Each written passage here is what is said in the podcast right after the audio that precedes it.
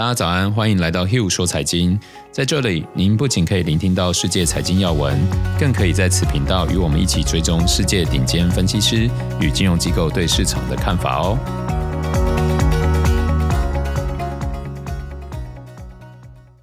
大家早安，我是 Hugh，今天是一月十二号，星期二。我们先跟大家一起来看一下昨天欧美股市状况。美国股市五天以来首日下跌，因随着大盘接近纪录高点，投资者在本周开始的时候谨慎行事。房地产和非必需消费品板块在标普五百指数中领跌，能源股则涨幅最大。投资者担忧的是，在全球主要地区都应对严重的疫情之际，股市却变得太火热，同时估值也过高。E*TRADE 的董事总经理表示，在经历上周的大涨后，市场稍作喘息是很自然的。交易员将重新寻找新的交易机会。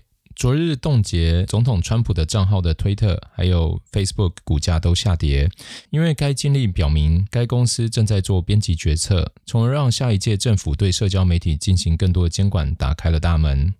昨天中概股部分，纽约梅隆银行中国 ADR 指数下跌了二点五个 percent。下跌的个股数量超过上涨个股的三倍。电动汽车未来汽车则上涨六点四个 percent，收在六十二点七美元，盘中一度上涨十四个 percent。因为该公司公布大胆的路线图，德意志上调了未来汽车目标价。呃，接着我们一起来看一下经济学家与分析师对市场的看法。美国利率策略分析师在周一开盘前发表的报告中，评估了上周选举导致参议院控制权易手的潜在影响，并认为美国国债殖利率将继续走高，但因为联储会政策立场和经济遭遇挫折的可能性而有所相抵消。美国银行认为，民主党控制参议院已经对疫情支出的影响强化了他们对于今年利率走高还有殖利率曲线趋陡的看法。并且预料美国国债可能会跑输德国国债。巴克莱银行则表示，美债值利率适当的反映了人们的预期，即政策利率将长期保持较低的水平，而美国国债将仍是首选的避险资产，从而削弱额外的供给影响。J.P. Morgan 发表预期，今年的十年期国债殖利率在年中的时候将来到一点二五个 percent，而到年底的时候将来到一点四五个 percent。法国兴业银行看法相对保守，他们预期国债保持看跌走势，不过殖利率的攀升速度将放缓。他们认为十年期国债殖利率的波动区间为零点九到一点二个 percent，下半年殖利率上涨可能才会再度升温。今天我们看到有七家金融机构都发出看跌美国国债的这个看法，这样也会对于企业债造成一些价格的压力。这一点投资者们要稍微谨慎小心一点。接着要跟大家聊一下。接着要和大家聊一下，之前在第五十二集的分析时间时，有和大家聊到 K 型复苏，指的是金融市场和实体经济的趋势分离。而我们最近也分享了许多对金融市场的趋势和观点。今天就让我们花一点时间来看一下经济数据的状况，屁股往后坐一点，平衡一下自己的视角，避免离市场太近，出现了很多盲点。上周五公布的十二月份非农就业数据显示，新冠病例激增，让美国就业成长出现八个月来首次的下滑。非农就业单月减少了十四万人，原本彭博统计经济学家的预期中是增加了五万，差距非常的大。不过失业率仍然维持在六点七个 percent 不变。针对就业市场放缓的部分，单纯看数字可能感觉会很差。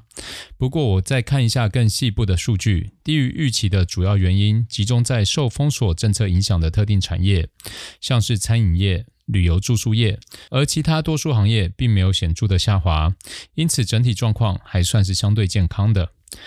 有趣的是，就业报告中显示，平均工资显著上升，成为另一个构成通膨压力的因素，很有可能会反映在本周即将公布的消费者和生产者物价指数。通膨的状况我们聊了蛮多次的，之所以一直关注通膨，和昨天的内容也有一点关系。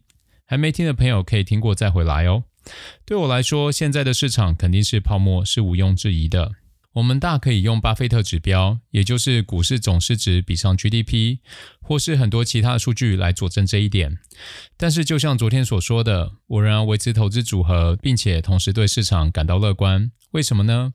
因为我认为市场存在估值泡沫是很合理的状况，不需要担心。最重要的是泡沫何时破掉。我认为最有可能引发泡沫破掉，成为最后一根稻草的，就是通膨以及国债殖利率出现意外的暴冲。谁先谁后，并没有一定的顺序。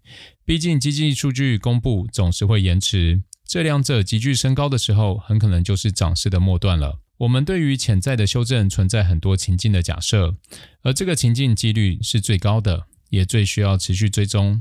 当然，要说疫情再度变种，席卷全球导致经济停摆也不是不可能，但如果一直以这种假设做过度的操作，反而本末倒置了，压缩了投资组合的成长性。毕竟要考量到合理性和避险的成本，这也可以说是黑天鹅和灰犀牛的差别。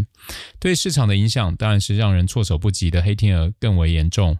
但是我们最需要做的是一方面让投资组合自由成长，一方面紧盯灰犀牛的一举一动，用一些成本围好防护栏，来提高资产配置的效率。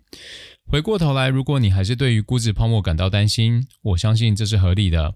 我认为有几个方法可以很好的应对这样的情况。首先，第一个方法可以转移至比较没有泡沫的投资标的，例如估值较低的类股。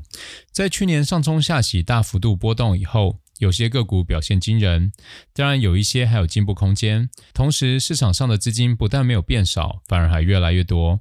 这些资金总是要有停泊的地方。原本的弱势股具有不错的吸引力，搭配上政党轮替以及疫苗的作用，资金难免需要轮动。第二个方法就是逐步减仓，保留现金。要注意的是，越来越高的通膨风险。